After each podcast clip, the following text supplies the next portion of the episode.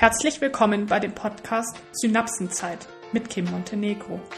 Ich erzähle euch aus meinem Leben mit Epilepsie, beantworte Fragen, die euch dazu auf dem Herzen brennen, führe Interviews mit spannenden Leuten, kläre über diese und andere unsichtbare Erkrankungen auf und freue mich auf den Austausch mit euch als Angehörige, Betroffene sowie interessierte Personen. Heute mit dem Thema Epilepsie und Alkohol. Es ist mir mal ein ganz besonderes Anliegen, euch zu sagen, dass ich keine Ärztin bin. Die Informationen beruhen auf meiner eigenen Recherche und auf meinen Erfahrungen. Konsultiert bei gesundheitlichen Fragen oder Beschwerden immer medizinisches Fachpersonal. Heute möchte ich mit euch über das Thema Alkohol sprechen. Ich denke, dass die meisten Personen, die zuhören, in der ein oder anderen Weise ihre Berührungspunkte mit dem lieben Alkohol schon hatten. Bin mir nicht ganz sicher, wie ich das am besten aufbauen soll und wie ich das Thema anspreche, ohne zu negativ zu klingen und ohne so eine, ja, wie soll ich sagen, Gesellschaftsanalyse daraus zu machen. Das Thema Alkohol ist definitiv ein Reizthema. Ich habe gerade kurz geschwankt, ob ich es tatsächlich Reizthema nennen möchte, habe mich dann spontan dafür entschieden. Auch wenn ich eben gesagt habe, möchte keine Gesellschaftsanalyse machen, so geht es doch nicht ganz ohne. Abhängig davon, wo man lebt, ist der Umgang mit Alkohol sicherlich nicht sicherlich, sondern ist der Umgang mit Alkohol sehr unterschiedlich. Nun wohne ich in Deutschland, weshalb ich von meinen Erfahrungen hier sprechen kann. Bei uns ist das Thema Alkohol in der Gesellschaft doch ja recht prominent, möchte ich mal sagen. Teilweise wird in Büros Alkohol getrunken, es wird auf fast allen Familienfeiern Alkohol getrunken. Auf Weihnachtsmärkten wird getrunken. Zum Essen wird getrunken. Bei besonderen Anlässen wird getrunken. Bei Geburtstagen, bei Hochzeiten. Einfach so zum Weinabend, zum Feierabendbier. Es gibt wirklich kaum ein gesellschaftliches Zusammenkommen oder ein soziales Miteinander ohne Alkohol. Was nicht heißt, dass es auch nicht alkoholische Optionen gibt. Grundsätzlich ist Alkohol in der einen oder anderen Art aber meistens zumindest anwesend. Das ist an sich erstmal ziemlich wertfrei von mir gemeint. Es ist einfach nur eine Feststellung. Ich muss für mich sagen, dass ich mir da sicherlich immer irgendwie darüber bewusst war, besonders wahrgenommen oder vielleicht auch deutlich sensibler wahrgenommen habe ich es, seit ich kein Alkohol mehr trinke. Das sind nun insgesamt vier Jahre. Ja. Einigkeit herrscht nicht so wirklich darüber, ob Menschen mit Epilepsie Alkohol trinken dürfen oder nicht. Grundsätzlich kann es mir oder anderen betroffenen Personen niemand verbieten in dem Sinne. Uneinigkeit sage ich, weil es lässt sich keine pauschale Aussage treffen. Es gibt einige Antikonvulsiva, also Antiepileptika, bei denen ist es so, wenn man Alkohol trinkt, dann werden die Wirkungen des Alkohols verstärkt und die Nebenwirkungen können sich verändern. Es können neue Nebenwirkungen auftreten, es können die Nebenwirkungen, die ohnehin da sind, verstärkt werden. Nun kann aber auch durch den Alkohol ein Anfall ausgelöst werden. Da sprechen wir jetzt gar nicht unbedingt davon, wenn ich einen über den Durst trinke, sondern da können auch schon relativ kleine Mengen ausreichen, um einen Anfall zu triggern. Jetzt ist es nicht bei allen Menschen so, dass epileptische Anfälle durch Alkohol getriggert werden. Es ist aber häufig so. Nein, ich weiß gar nicht, ob es häufig so ist, aber es, es kann getriggert werden. Dann gibt es noch ein weiterer Faktor, der eher so ein Nebenfaktor ist.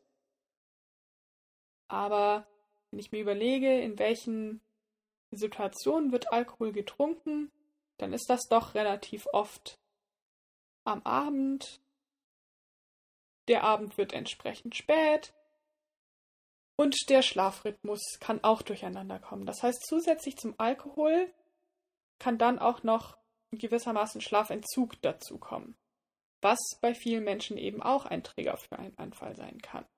Es ist bei Menschen mit Epilepsie nicht so, dass ich pauschal sagen kann, hey, ich brauche sieben Stunden Schlaf oder zehn Stunden oder was auch immer. Und damit bin ich abgedeckt, völlig egal, wann ich schlafe. Es ist wichtig, dass ich, das ist es eigentlich sowieso für eine gesunde Schlafhygiene, aber mit Epilepsie ist diese Schlafhygiene noch wichtiger. Soll heißen, der Rhythmus, in dem ich schlafe und in dem ich wach bin, der sollte nicht zu stark voneinander abweichen von Tag zu Tag. Wenn jetzt diese Kombination aus, ich bin viel länger wach als sonst, gehe später ins Bett und trinke Alkohol, dann habe ich schon zwei potenzielle Trigger. Jetzt gibt es verschiedene Empfehlungen. Ich bin jetzt mal auf der Seite epilepsiegutbehandeln.de. Ich werde euch den Link dazu auch in den Show Notes auflisten. Hier heißt es beispielsweise, dass es unbedenklich sei, ein Glas Bier, Wein, Sekt oder Schnaps pro Anlass zu trinken. Die Empfehlung ist, dass manchen Menschen Alkohol vielleicht ohnehin nicht mundet oder ein kompletter Verzicht einfacher ist zur Selbstkontrolle. Ich für mich habe aus unterschiedlichen Gründen die Entscheidung getroffen, gar keinen Alkohol zu trinken. Nun war es so, dass ich zeitweise ein Medikament genommen habe, bei, mit zeitweise meine ich fast zwei Jahre, bei dem Alkohol trinken nicht, also nicht nur nicht empfohlen wird, sondern es sollte nicht gemeinsam mit Alkohol getrunken werden. Außerdem war es bis vor kurzem noch so, dass meine Anfälle zwar weniger wurden durch Medikamente, die ich genommen habe, ich sie aber nicht komplett im Griff hatte durch die Medikamente. Es ist natürlich oberstes Ziel für mich, anfallsfrei zu sein, Schrägstrich zu werden. Und ich habe das jetzt schon immer mal wieder so ein bisschen angedeutet, dass es so viele unterschiedliche Faktoren und Drehschrauben gibt, dass auch gar nicht immer zurückzuverfolgen und zu erklären ist, was jetzt einen Anfall ausgelöst hat und was nicht, dass ich für mich persönlich die Entscheidung getroffen habe, an Drehschrauben, an denen ich etwas verändern kann, möchte ich mein Bestmögliches tun, um keinen Anfall zu bekommen.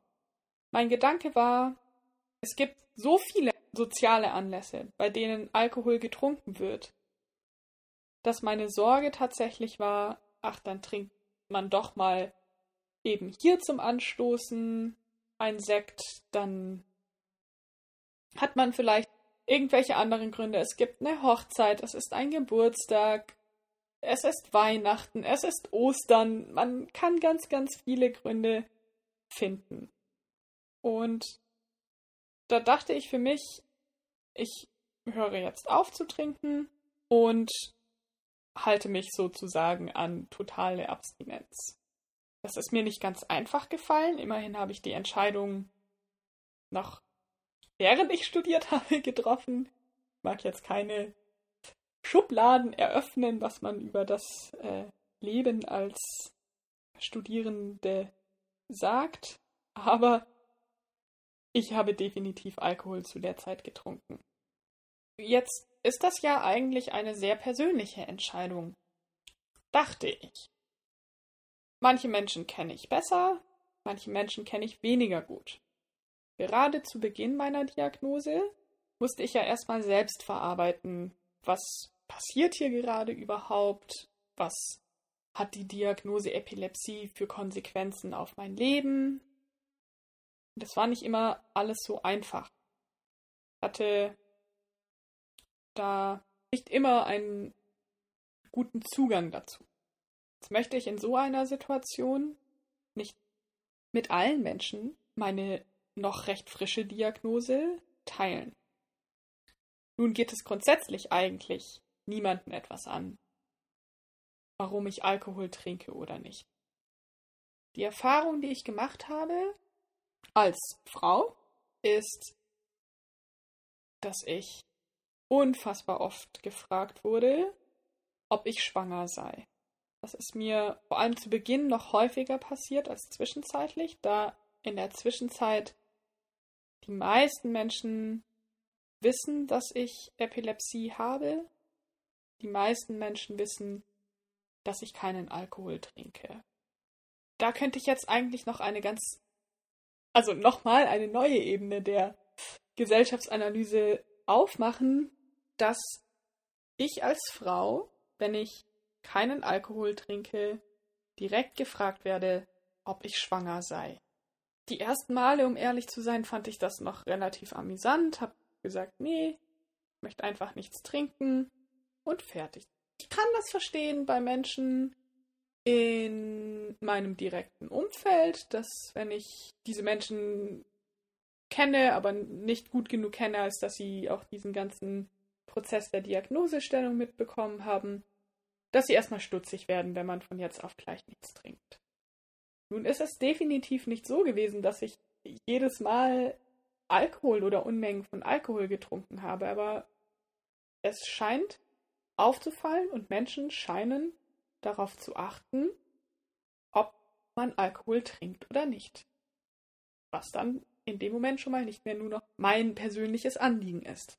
Jetzt habe ich auch die Erfahrung gemacht, dass ich sehr häufig gefragt, nein, gefragt ist falsch, dass mich Menschen häufig dazu ermutigen, muss ich schon fast sagen, wollten, doch etwas mitzutrinken.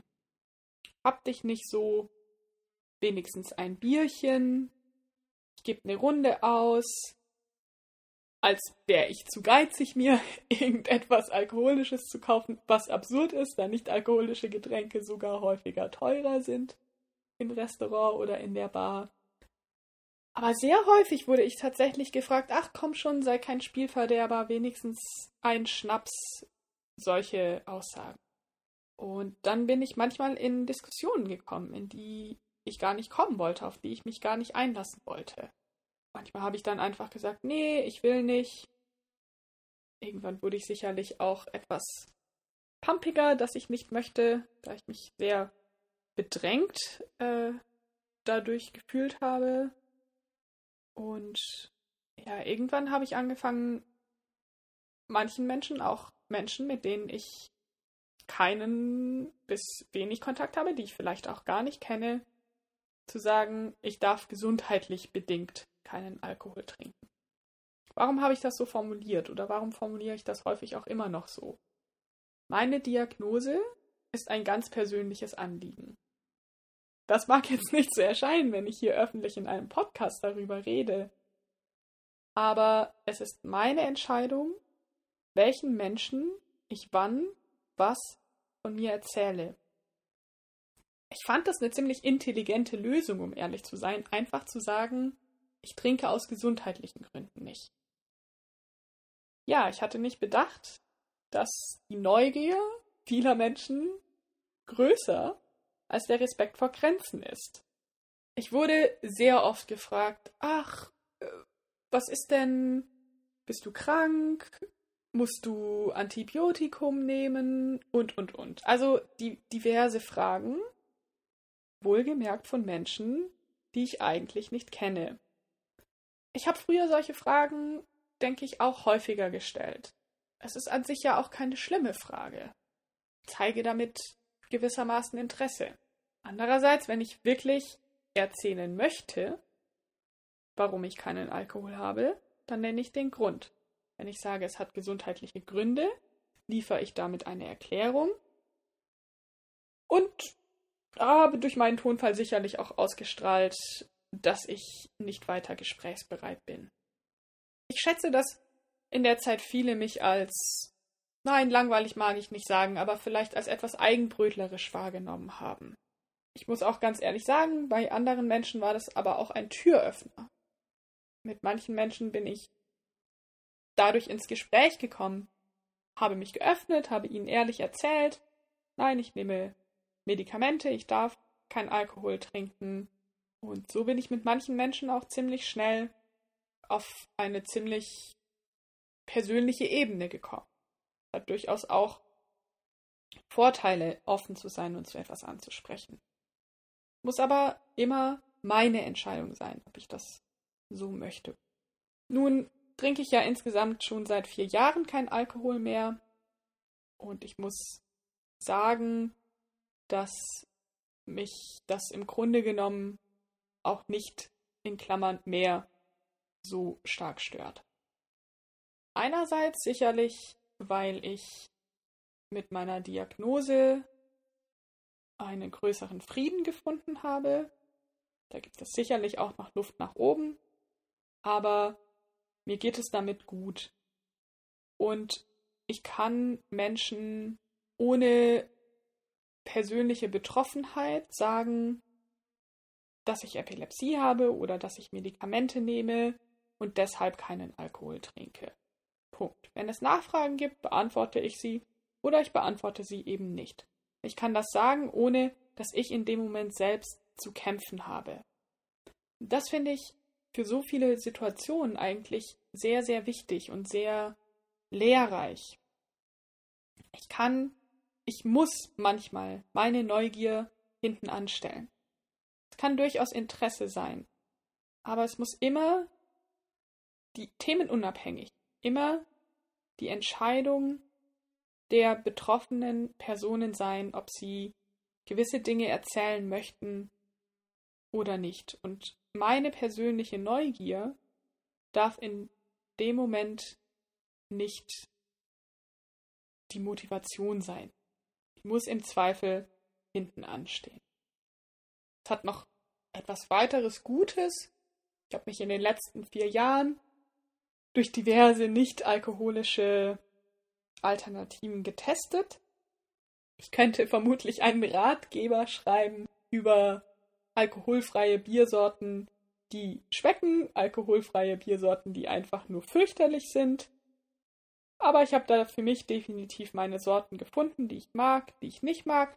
Habe da auch schon wirklich interessante und gute Gespräche geführt. Ich muss an einen Freund aus der Gemeinde denken, der irgendwann auf mich zukam und gesagt hat, du, du trinkst auch keinen Alkohol, was, was sind denn Biersorten, die du empfehlen kannst, die du nicht empfehlen kannst, weil aus, ja, ich denke, sportlichem Ehrgeiz oder vielleicht auch einfach aus Gesundheitsbewusstsein, daran kann ich mich nicht mehr erinnern. Ich glaube, eine Kombination aus beiden. Ganz gerne auch alkoholfreies Bier testen wollte. Und wir haben dann für uns festgestellt, dass Bier tatsächlich da einfach einen ganz unterschiedlichen Geschmack haben. Ich habe ihm ganz euphorisch erzählt, was meine Lieblingsbiersorte sei und dass ich darauf schwöre und war wirklich sehr begeistert und anfangs bekam ich dieses Bier noch in nicht so vielen Läden. Zwischenzeitlich ist es deutlich verbreiteter. Ich brachte es ihm dann zu einem Geburtstag, bei dem wir beide eingeladen waren, mit und er hat ebenfalls eine äh, alkoholfreie Biersorte gekauft und dann haben wir gegenseitig getestet und wir mussten einfach feststellen, wir haben dort einen anderen Geschmack.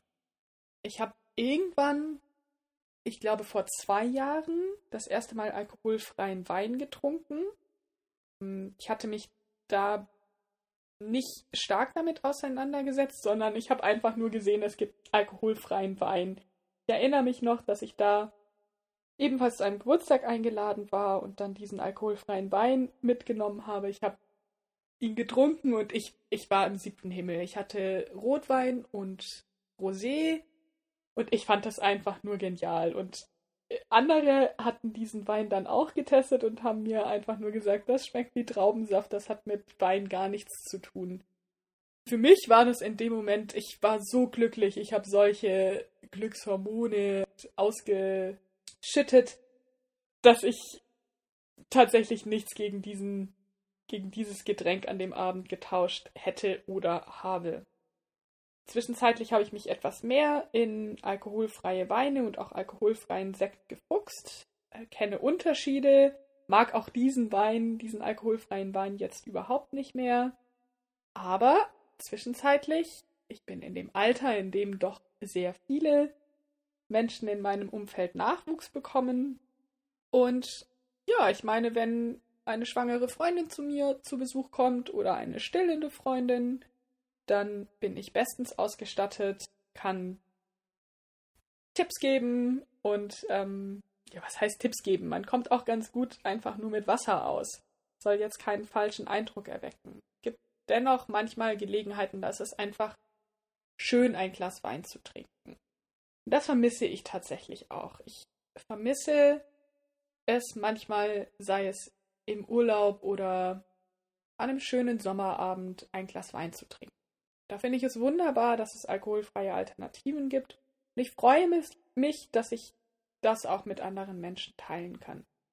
Ich freue mich immer riesig, wenn auch andere zu Hause dann alkoholfreie Alternativen haben und da auch an mich denken.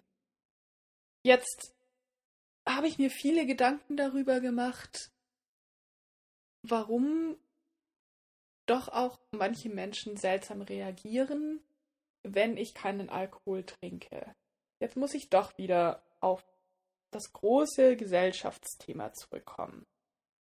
Ich glaube, dass sich manche Menschen durch dieses Verhalten gespiegelt fühlen.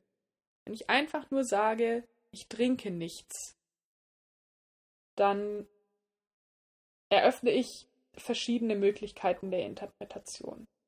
Aber in erster Linie sage ich damit, du tust etwas, was ich nicht tue. Vielleicht halte ich diesen Menschen einen Spiegel vor. Ich weiß es nicht. Vielleicht fühlen sich manche Menschen in ihrem eigenen Konsumverhalten ertappt. Vielen Menschen fällt es einfacher, das eigene Konsumverhalten zu akzeptieren, wenn die entsprechende Gruppe, mit der sie sich umgeben, sich ähnlich verhält. Und ich glaube, das ist der Knackpunkt. Wenn eine ganze Gruppe zusammensitzt, einen feuchtfröhlichen Abend hat, dass diese eine Person, die nichts trinkt, das fällt auf. Manche Menschen fühlen sich tatsächlich dadurch gestört. Für mich ist es so, dass ich anfangs sicherlich manchmal auch dachte, ich würde jetzt auch gerne was trinken.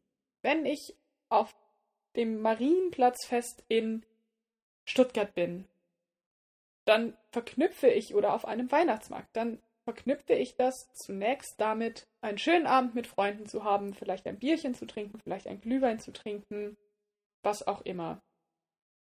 Warum andere sich durch mein nicht vorhandenes Trinkverhalten gestört fühlen, leuchtet mir nicht ein. Ich habe deswegen genauso einen schönen Abend, ich habe deswegen genauso viel Spaß und es ändert sich tatsächlich nichts.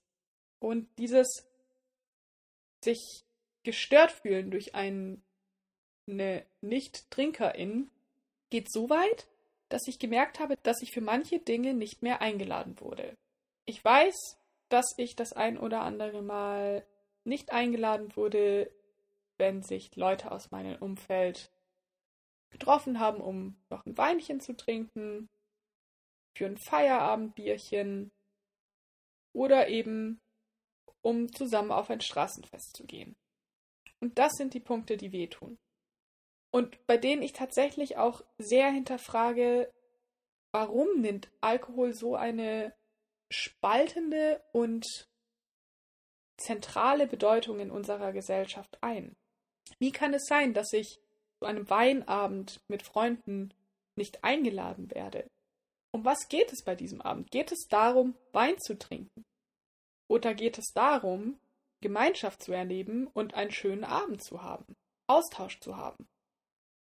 Zu wissen, was bei den anderen gerade los ist, was passiert.